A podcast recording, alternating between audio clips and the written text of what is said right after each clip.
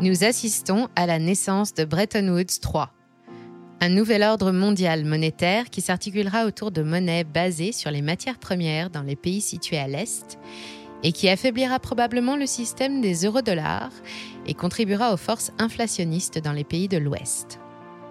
Cette annonce étourdissante, tant par sa soudaineté que par les bouleversements qu'elle prédit, nous la devons à Zoltan Pozar, un talentueux ex-analyste de l'agence Moody's, puis de la Fed, devenu expert en stratégie au Crédit Suisse.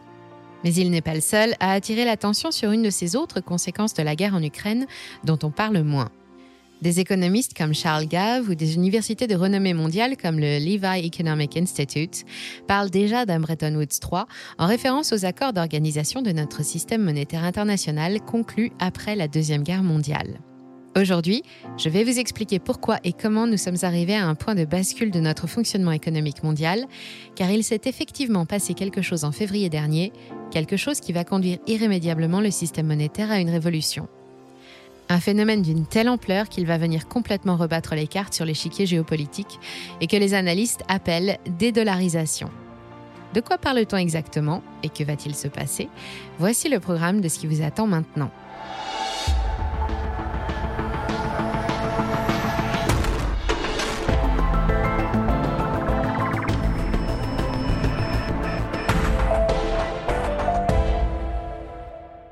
SMI l'acronyme pour Système monétaire international. La Banque de France le définit comme l'ensemble des règles, institutions et pratiques qui permettent d'échanger des biens et services entre des pays qui utilisent des monnaies différentes. Le mot-clé dans cette définition est le mot monnaie. Dans le langage courant, la monnaie désigne surtout l'argent liquide, les pièces et les billets, qui sont les principaux outils d'échange, mais la définition macroéconomique inclut également la monnaie fiduciaire, créée par les banques grâce au crédit et conservée sur les comptes. Quand un pays commerce avec ses voisins, ce qui est plutôt courant depuis l'Antiquité, il rencontre fréquemment la barrière de la devise, car chaque pays, à quelques rares exceptions près, dispose de sa propre devise. Pour faciliter le commerce international, le monde s'est organisé un système qui réglemente les échanges monétaires et garantit à chacun la valeur d'une devise, c'est le SMI. Les bases de notre système monétaire actuel ont été posées en 1944 à Bretton Woods aux États-Unis. Pour assurer la relance économique et financer la reconstruction à la fin de la Deuxième Guerre mondiale, le monde, et l'Europe en particulier, devaient d'abord retrouver la stabilité monétaire. Pour commencer, la valeur des monnaies devient fixe et elle sera dorénavant exprimée en dollars, qui à son tour acquiert son statut de reine des devises et devient monnaie de réserve principale. Chaque devise est librement convertible en dollars, qui est lui-même convertible en or. Pour chapeauter tout ça et encourager la coopération monétaire, le texte prévoit la création d'une institution de surveillance et de promotion, le Fonds monétaire international, et une autre chargée de financer le développement économique, la BIRD, ou Banque internationale pour la reconstruction et le développement, qui deviendra ensuite la Banque mondiale. C'est l'un des événements les plus importants de l'histoire économique mondiale récente. À l'origine, un homme connu pour être l'un des grands économistes du 19e siècle, une véritable légende vivante, le Britannique John Maynard Keynes. Je ne vous parlerai pas de ses travaux qui mériteraient des heures de film, qui font partie de tous les cursus économiques des universités et qui ont déjà fait l'objet de nombreuses publications, mais ce n'est pas ce qu'il faut retenir dans cette histoire. Les accords de Bretton Woods et l'organisation du SMI sont les fruits d'une réflexion américano-britannique que l'on désigne sous le nom de modèle anglo-saxon. Dès 1940, Keynes imagine ce nouveau système monétaire international qu'il confronte aux idées américaines en la personne de Harry Dexter White, l'homme qui a dirigé le Trésor des États-Unis pendant la guerre. Dans son système, les cours des devises seraient définis non pas par l'or, comme c'était le cas avant la guerre, mais par une monnaie unique et virtuelle, la toute première, baptisée Bancor, ceci afin de ne pas avoir à choisir parmi les devises existantes et de n'avantager aucune économie en particulier. Le traité est présenté lors d'une intense conférence qui va durer trois semaines et épuiser des centaines de participants qui doivent comprendre que c'est l'unique solution pour éviter le chaos de dévaluation sauvage tel que le monde en a connu pendant la crise de 29. S'ensuit alors une longue période de négociations particulièrement difficile avec les États-Unis qui veulent tout contrôler et refusent le Bancor quand le dollar peut très bien faire l'affaire. Keynes se fait ambassadeur de la Grande-Bretagne et des autres pays en ruine auprès de Washington. Il doit déployer des trésors de diplomatie pour essayer de calmer les appétits américains, qui parlent de ne plus accorder de prêts aux pays non signataires et à les exclure des mesures du New Deal. Mais la paix arrive, le président Harry Truman remplace Roosevelt et le nouveau gouvernement ne lâche rien. Le traité sera finalement ratifié in extremis et sous pression le 27 décembre 1945 par seulement 28 pays sur les 44 que compte l'Alliance, et la déception de Keynes est immense. Celle des Russes aussi, qui avaient signé en 1944 et qui se retirent finalement un an et demi plus tard en refusant de se plier aux nouvelles règles de déclaration des réserves de leur banque centrale. La Russie rejoindra finalement le monde en signant en 1992, après la chute du bloc communiste, et en échange de la garantie que ses réserves seront bien mises sous la protection de la Banque mondiale, mais j'aurai l'occasion d'y revenir un peu plus tard. Pendant les 25 ans qui suivirent, et après avoir pensé leur plaie, l'Europe et le monde se sont lancés dans une folle course à la croissance économique. C'est l'ère des Trente Glorieuses, de l'élévation du niveau de vie, du confort, de la publicité, de la consommation et de l'automobile sous la surveillance de l'État qui domine l'industrie et arbitre les échanges commerciaux. C'est aussi l'ère du pétrole pas cher qui permet d'accélérer les échanges. Mais en 1971, pour la première fois, le solde de la balance commerciale américaine est négatif. L'inflation oscille alors autour de 8% et le dollar s'effondre. Il y a 50 ans, en août 1971, Richard Nixon, alors à la tête du pays, déclare la fin des accords de Bretton Woods pour, je cite, protéger le dollar contre les spéculateurs qui lui ont déclaré une guerre ouverte. Il gèle les salaires et les prix pendant trois mois, impose des mesures protectionnistes comme des taxes à l'importation de 10% et met fin à la convertibilité du dollar en or, déjà limitée depuis 1968 aux banques centrales. C'en est aussi fini de la solidarité monétaire entre les pays signataires et chaque devise redevient flottante. En coupant le cordon qui le reliait à l'or, le dollar subit alors une nouvelle crise de confiance et recule de 7,89%, tandis que le prix du métal précieux explose. Il passe de 38 dollars en 1971 à 200 dollars en 1974. La quasi-totalité des devises du SMI seront elles aussi impactées par ricochet? Face au dollar, le yen perd 16,88%, le Deutschmark 13,76% et le franc belge 11,57%. Un sacrifice que Nixon suggère à demi-mot dans son discours lorsqu'il parle des pays qui ont le plus bénéficié des aides américaines après la guerre et de la nécessité pour eux de faire un effort pour sauver le SMI l'or perd son statut d'étalon et devient un actif comme un autre. L'importance de l'événement a appelé les observateurs à nommer la naissance du système de change flottant et l'abandon de la convertibilité du dollar en or Bretton Woods 2. C'est le système que nous connaissons et que nous utilisons toujours. En théorie, les valeurs des devises s'équilibrent naturellement en fonction des performances économiques des pays.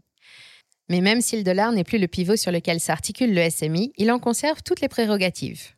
Il reste la monnaie la plus répandue dans le monde et l'une des rares à pouvoir prétendre au statut de monnaie internationale comme l'euro. Mais ce statut si particulier ne résulte plus d'aucun accord officiel. Il dépend aujourd'hui des usages qui se sont ancrés dans les échanges commerciaux, où payer en dollars est presque devenu une habitude.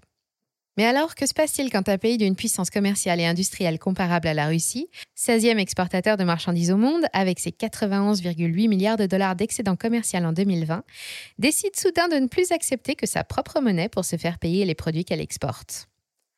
En l'occurrence, des hydrocarbures, du blé, des métaux, dont des terres rares et du bois. Et que se passe-t-il quand ce même pays voit ses propres réserves de devises saisies par les autorités à qui il en a confié la garde? C'est précisément ce qui s'est passé en février dernier quand la Russie est devenue la paria du système financier international, rejoignant les rangs des mauvais élèves aux côtés de l'Iran, de la Corée du Nord et du Venezuela. Mais la décision de geler les réserves russes en euros et en dollars, loin de mettre la Russie à genoux comme le promettait Bruno Le Maire en mars dernier, va au contraire précipiter les deux devises dans le chaos. Ceci mérite une petite explication. Prenons un simple billet de banque de 20 euros. Ce billet en lui-même ne vaut pas grand-chose. À peine 7 centimes qui se répartissent entre l'encre, le papier et l'énergie utilisée pour l'imprimer. Et pourtant, il vous donne le droit d'accéder à un bien ou un service d'une valeur équivalente à 20 euros. Ce n'est pas de la magie, c'est grâce à la garantie de l'État jusqu'en 1973, puis des banques centrales depuis, qui sont parvenues à nous convaincre que ce morceau de papier avait de la valeur. Nous lui faisons confiance. Nous l'utilisons naturellement pour nos échanges ou pour constituer nos réserves, plutôt que de pratiquer le troc ou d'emmagasiner du pétrole, de la farine et des métaux dans une cave sombre. C'est comme ça que fonctionne la monnaie, quelle que soit sa forme, pièce, billet, chèque ou encore ligne de chiffres sur un serveur. Tout notre système monétaire repose sur la confiance des agents économiques en leur monnaie et donc en la caution des banques centrales. Quand un boucher accepte un billet de 20 euros en échange d'une côte de bœuf, c'est parce qu'il sait qu'il pourra obtenir 20 euros de marchandises de son côté, car la BCE, qui a émis le billet, le lui garantit. Et pourtant, rien n'est plus faux. Le gouvernement de Justin Trudeau l'a démontré en début d'année quand il a décidé de bloquer les comptes bancaires des milliers de manifestants qui ont pris part au convoi de la liberté au Canada. Quelque part au Canada, le dollar canadien vaut zéro. Et en saisissant les réserves russes, les Occidentaux ont envoyé eux aussi un très mauvais message au reste du monde. La sécurité des réserves de devises nationales en dollars et en euros n'est plus garantie. En Russie, un dollar ne vaut plus rien. Tout ça amène le monde et les économistes en particulier à s'interroger sur sa légitimité, car sa valeur ne dépend que du bon vouloir des banques centrales et de la qualité des relations diplomatiques. Elle n'a en fait aucun lien avec la réalité économique. La réponse, personne ne l'avait vu venir, pas même les États-Unis, dont les ingérences incessantes dans les affaires européennes agacent Moscou. La plupart des contrôles de fourniture de gaz ou de pétrole sont libellés en dollars, parfois en euros, et les deux devises étant compromises, tous les pays hostiles devront payer leur combustible en roubles à partir du 1er avril 2022. En pratique, toutes les sociétés européennes clientes de la Russie devront détenir un compte en roubles tenu auprès de la Gazprom Bank. Conséquence, la devise russe qui dévissait après les annonces des sanctions est remontée à son niveau d'avant-guerre au début du mois. Elle continue de s'apprécier et ses perspectives sont belles. Mais il se passe aussi autre chose. Les efforts désespérés du bloc occidental pour terrasser l'économie russe ont provoqué une étincelle qui va permettre la mise en place d'un nouvel ordre monétaire mondial, rien que ça. Car pendant que les combats se poursuivent en Ukraine, la Russie, exclue du système SWIFT, a intensifié ses relations avec ses voisins, la Chine et l'Inde en particulier, et un autre système d'échange des flux financiers parallèles est apparu, dans lequel la devise reine n'est pas le dollar, mais le yuan chinois. Il faut donc s'attendre à une valse des monnaies internationales avec un recul du dollar et de l'euro sous la puissance du yuan et du rouble, peut-être aussi de la roupie, qui devrait les remplacer progressivement. L'une d'entre elles, un mélange des trois, ou le Bancor de Keynes, évoqué dès 2017 par Xi Jinping sous le nom de pétro-yuan. Comment une telle chose a-t-elle pu arriver? On imagine mal un monde dans lequel la puissance et la culture de l'Amérique ne rayonneraient pas dans tous les domaines, jusque dans nos placements et nos portefeuilles, mais pourtant, c'est bel et bien ce qui est en train de se passer. L'ère du modèle anglo-saxon qui repose sur la confiance en l'argent intérieur s'achève et s'ouvre sur celle du système monétaire fondé sur l'argent extérieur, un système qui se passe de garant et beaucoup plus en phase avec la réalité. Explication. Pour schématiser, dans le système anglo-saxon, la monnaie est fabriquée à partir de rien ou presque. Quand une banque centrale détient un million de réserves, elle accorde le droit aux banques d'en émettre neuf de plus. Et nous l'avons vu, tout fonctionne parfaitement bien tant que les utilisateurs ont confiance dans ce système, car la banque centrale garantit, au moins moralement, ces 10 millions. Mais comment fait-elle puisqu'elle ne dispose que d'un seul million de réserves? Eh bien, elle ne garantit qu'un million, ou pour schématiser, seulement 2 euros sur notre billet de 20 euros. En cas de panique, si tout un pays venait à se présenter au guichet des banques pour retirer de l'or ou d'autres devises, 90% des clients rentreraient chez eux les mains vides. C'est ce que l'on appelle l'argent intérieur, créé par le système financier pour s'alimenter et fondé sur la dette qui s'accumule. L'argent extérieur, le système promu par la Chine et la Russie, fonde la valeur de la monnaie sur des actifs physiques réellement détenus comme de l'or ou des matières premières et en particulier des hydrocarbures. Or, avec la crise énergétique actuelle, les rapports de force entre l'Ouest et l'Est ont changé, et c'est précisément ce qui va déclencher la fin de l'hégémonie du dollar. Pour le moment, la monnaie américaine reste forte, mais le pays se débat avec une dette colossale qui dépasse ses propres lois et une inflation qui progresse de 8,5% sur un an. L'accélération de la hausse des taux directeurs par la Fed après la fin des mesures de soutien à l'économie plonge les marchés dans le désarroi le plus total. Gaz naturel et pétrole font toujours tourner près de 80% de l'économie selon l'EIA, le gendarme de l'énergie américain, et l'Amérique dispose toujours de réserves de pétrole de schiste, mais leur production a déjà commencé à décliner. Face à elle, cinq outsiders très industrialisés et détenteurs d'importantes réserves de combustible de matières premières stratégiques. On les appelle les BRICS pour Brésil, Russie, Inde, Chine et Afrique du Sud. Et si on y ajoute l'Inde et le Mexique, nous obtenons le E7 pour les sept émergents. Selon l'analyse de Zoltan Pozar, nous assistons à la naissance d'un nouveau système monétaire porté par ces pays dits en voie de développement, caractérisé par une croissance dynamique, une main-d'œuvre bon marché et surtout la présence en abondance de ressources naturelles indispensables au fonctionnement de nos économies. À l'heure où nous réalisons cette vidéo, rien n'a encore été fermement décidé côté Est, mais le coup d'envoi de l'organisation du nouvel ordre monétaire mondial a été donné quand les États-Unis sont entrés dans le conflit et que l'Europe s'est rangée à leur côté. Et l'occasion est trop belle pour la Chine, première puissance commerciale au monde, de prendre l'ascendant sur les Américains. Car ce nouvel ordre monétaire mondial, c'est tout ce que voulaient éviter les Occidentaux, qui croient fermement au projet du Grand Reset, porté par les mille plus grosses sociétés du monde et que cette révolution monétaire pourrait bien faire tomber à l'eau. Les réserves des banques centrales devront être réallouées et les grands contrats commerciaux vont progressivement se négocier dans d'autres devises, en roubles par exemple pour le gaz russe. L'économie mondiale va se dédollariser. L'opération sera progressive et en réalité, elle a déjà commencé bien avant la guerre en Ukraine et même avant la pandémie. Le Brésil et la Russie, par exemple, ont commencé dès 2014 à se séparer de leur dollar pour des euros, des yuan et de l'or. En 2020, la quantité de dollars dans les coffres des banques centrales est tombée à son plus bas niveau depuis 25 ans. Si en avril 2022, le dollar est toujours la première monnaie de réserve avec 59% des stocks, sa valeur va progressivement baisser quand les banques centrales réaliseront leurs arbitrages. Elles provoqueront un influx important de dollars sur le marché, un dollar alors fui par les investisseurs et une nouvelle poussée d'inflation que seule une hausse sévère des taux directeurs pourrait ralentir mais pas arrêter. L'euro devrait lui aussi suivre le même chemin puisque les pays de l'Union ont fait le choix de se ranger du côté des États-Unis. L'Allemagne, la France et le Royaume-Uni sont donc considérés comme pays hostiles par Moscou et sont sommés de régler leurs factures d'énergie en roubles. À défaut, les robinets seront fermés. L'euro est la deuxième plus grosse monnaie de réserve après le dollar, et avec le gel des avoirs russes en euros, nous avons définitivement enterré les accords de Bretton Woods. Alors, que va-t-il se passer maintenant? L'Europe reste dépendante du pétrole et du gaz russe pour faire tourner son économie. La crise énergétique que nous vivons actuellement se poursuivra probablement après la fin de la guerre avec une crise économique, tant que le vieux continent n'aura pas trouvé d'alternative énergétique ou commerciale pour réduire sa dépendance à son fournisseur de l'Est. Dans notre histoire, chaque crise énergétique a provoqué une violente récession, un mot tabou parmi les analystes stratégiques et qu'aucun politicien n'ose employer. Cette crise-là n'échappera pas à la règle, car même si elle s'arrêtait demain, la guerre en Ukraine a déjà changé beaucoup de choses.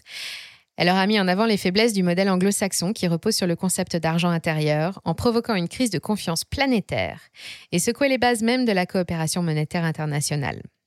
Elle aura complètement modifié les rapports de force en coupant le monde en deux, avec d'un côté la société occidentale, américanisée et libérale, les pays hostiles à la Russie, et de l'autre, le modèle dirigiste chinois et ses partisans, et leur étalon adossé à un panier de matières premières, une nouvelle monnaie virtuelle paradoxalement plus physique et réelle qu'un billet de banque. Américains et Européens doivent s'attendre à un ralentissement économique plus prononcé que prévu, et pourtant les réactions sont surréalistes. La BCE abaisse prudemment ses prévisions de croissance de 4,3 à 4% pour 2022 et la Fed, toujours très optimiste, maintient ses prévisions de 4% de croissance, mais avec un taux d'inflation de 2,5% Or, nous l'avons vu tout à l'heure, nous sommes à plus de 8% sur les 12 derniers mois et les taux directeurs américains ont déjà sévèrement grimpé. Les Américains ont beaucoup plus à perdre que les Européens dans cette guerre à laquelle ils ne participent officiellement qu'en tant que soutien et arbitre. Par exemple, leur statut de leader mondial toute catégorie. La création d'un système mondial basé sur la valeur de matières premières stratégiques, rassemblées au sein d'une monnaie unique virtuelle, ne serait-elle pas plus équitable, plus fluide et plus juste économiquement? Des pays de l'OPEP comme l'Arabie saoudite se disent déjà prêts à l'adopter. Xi Jinping et Vladimir Poutine ne sont pas forcément des alliés, mais c'est l'occasion de travailler sur un grand projet commun, la mise en place du Bancor de Keynes, un pétro-yuan adossé à des stocks réels de combustible ou de matières premières stratégiques. Pas besoin de garantie ou de caution, même morale, chaque pétro-yuan émis correspond à une unité de pétrole, d'aluminium, de lithium ou de blé stocké en Chine ou en Russie. Et c'est à la DeFi, la finance décentralisée, que nous devons ce changement, car ce banqueur chinois qui pourrait aussi intégrer du rouble et de l'or, soit trois des quatre devises dans lesquelles est exprimé le prix des combustibles, pourrait naître sous la forme d'une crypto-monnaie et terrasser le pétrodollar.